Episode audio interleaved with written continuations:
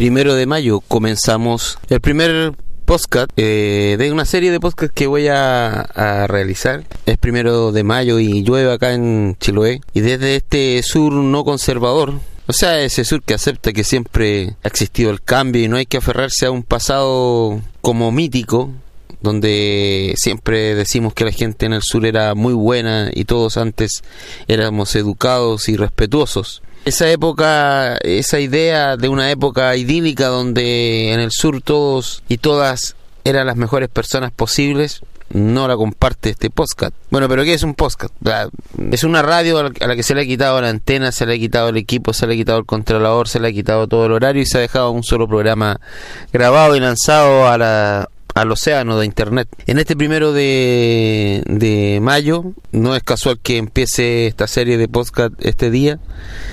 De hecho, celebramos el Día Internacional de los Trabajadores. No es del trabajo, como algunos han querido convertirlo, es el Día de los Trabajadores. En este día se conmemora el asesinato de sindicalistas anarquistas ejecutados en Estados Unidos en 1889 por participar en jornadas de lucha, de protesta, por lograr las ocho horas, lo que usted hoy día da como un derecho adquirido y casi natural. Bueno, eh, a estos sindicalistas los mataron por estar en una huelga para conseguir que fuera legal la, legal la jornada de ocho horas. Y la jornada de ocho horas se basaba en la idea de, la, de partir el día de 24 horas en tres partes. ocho horas de trabajo, ocho horas de sueño y ocho horas de formación, recreación, compartir con la familia. Así como los viejos trabajadores de, del 800 y de los, del siglo XX, de 1900, concebían la jornada del día completo y dentro de eso las ocho horas de trabajo. Entonces en este triunfo de, de los trabajadores es lo que se conmemora hoy día. Y lo que debemos reflexionar es que para llegar a esas ocho horas de trabajo, a que se respete la noción de las ocho horas de trabajo, aunque no se cumplan, hubo, hubieron personas que murieron en el proceso que murieron, que fueron encarceladas, que fueron despedidas, que sufrieron y fueron maltratadas, trabajadores que arriesgaron todo para que esto fuese una realidad. Claro, las ocho horas de trabajo lograron ser una realidad en muchos países del mundo, en algunos continentes nunca se conoció y en otros eh, en realidad se está cada día convirtiendo más en un mito que en una en una realidad. Ejemplos de, de, de, estos son son miles en, en, todo el mundo hoy día en el nuevo sistema imperante. Parece que la idea de que alguien trabaje ocho horas es eh, un, un despropósito estamos empezándonos a acostumbrarnos a que las empresas y quienes nos contratan nos exijan 12, 14, incluso 16 horas de trabajo y lo tomemos como casi natural. Pero durante años y años, durante más de 50, 60 años, los trabajadores del mundo, unidos, lucharon para establecer las 8 horas de trabajo y lo consiguieron, por eso existe un Día Internacional de los Trabajadores, que dicho sea de paso, no fue una idea que se le ocurrió, se le ocurrió a los gobiernos, o se le ocurrió a la ONU, o a la UNICEF, o a quien sea, se le ocurrió a la Segunda Internacional socialista del mundo. Ahí, bueno, se agrupaban socialistas, socialdemócratas, comunistas, eh, pero en general eran trabajadores, obreros más o menos formados, muchos del área de la tipografía, del área de la, de, de la construcción, de la ingeniería, también intelectuales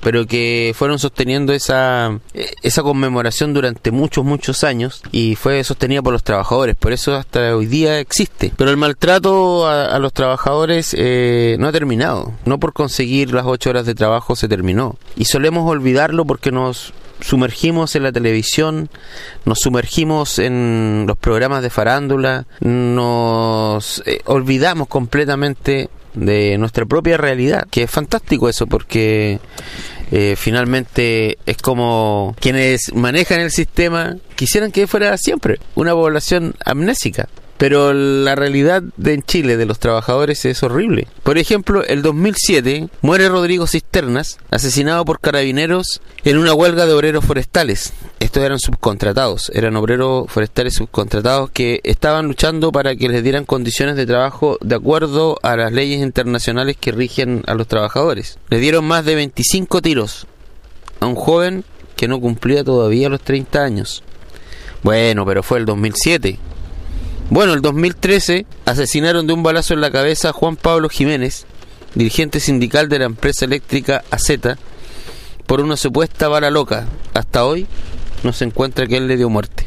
El 2014, el dirigente sindical de la empresa Redbus, Marco Antonio Cuadra, se quemó a lo bonzo por los malos tratos, abusos y persecución que la empresa emprendió contra su labor de dirigente sindical. La empresa Redbus continúa siendo multada por abusos hacia sus trabajadores. El 2015 falleció Nelson Chicao López, fue baleado por carabineros en una protesta de los trabajadores subcontratados del cobre. En el 2018 encontraron otra forma de encubrir el odio hacia los trabajadores. Se suicida Alejandro Castro Castro, dirigente de la pesca de la quinta región. La PDI sostiene que tenía una enorme depresión, mientras nadie quiere escuchar a su familia que dice que nunca padeció de dicha enfermedad. Muy similar al caso de Alex Muñoz García, dirigente de la empresa Paneles Arauco de la localidad de Teno. Podemos sumar a la dirigente social Macarena Valdés. También podríamos hablar de Marcelo Vega Cortés, que fue encontrado flotando en las aguas del río Lingue. ¿Qué democracia es esta donde la gente trabajadora es asesinada impunemente y tienen la cara de hablar de otras naciones mientras matan a nuestros trabajadores? Miren, un último dato. ¿Cuál es la industria que presenta la más alta tasa de muertos en los últimos años? Desde el sur, la industria salmonera. Entre el 2013 y el 2019 han fallecido 36 trabajadores. 36 trabajadores. Vale decir un promedio de 6 muertos por año, pero nosotros no logramos conectar estos hechos. La prensa los presenta como casos, como accidentes que luego ocurren, viene el programa de concursos en la televisión, el humorista de turno, usted está cansado o cansada, no quiere pensar, se te olvida que para que tenga los mínimos derechos laborales y de derechos humanos, gente como tú sufrió, no ha tenido o gozado de la bondad del patrón ni de la generosidad del empresario. Tus derechos existen porque se pelearon y te van a quitar todos tus derechos.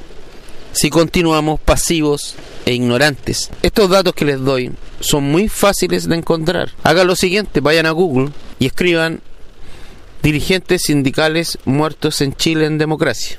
O pongan Trabajadores muertos en democracia. El listado es enorme. Háganlo. Y se van a dar cuenta que en la medida en que pasa el tiempo, cada vez tenemos menos derechos. Y les repito, si continuamos así, nos vamos a quedar sin ningún derecho. Ya saben, más claro, echarle agua.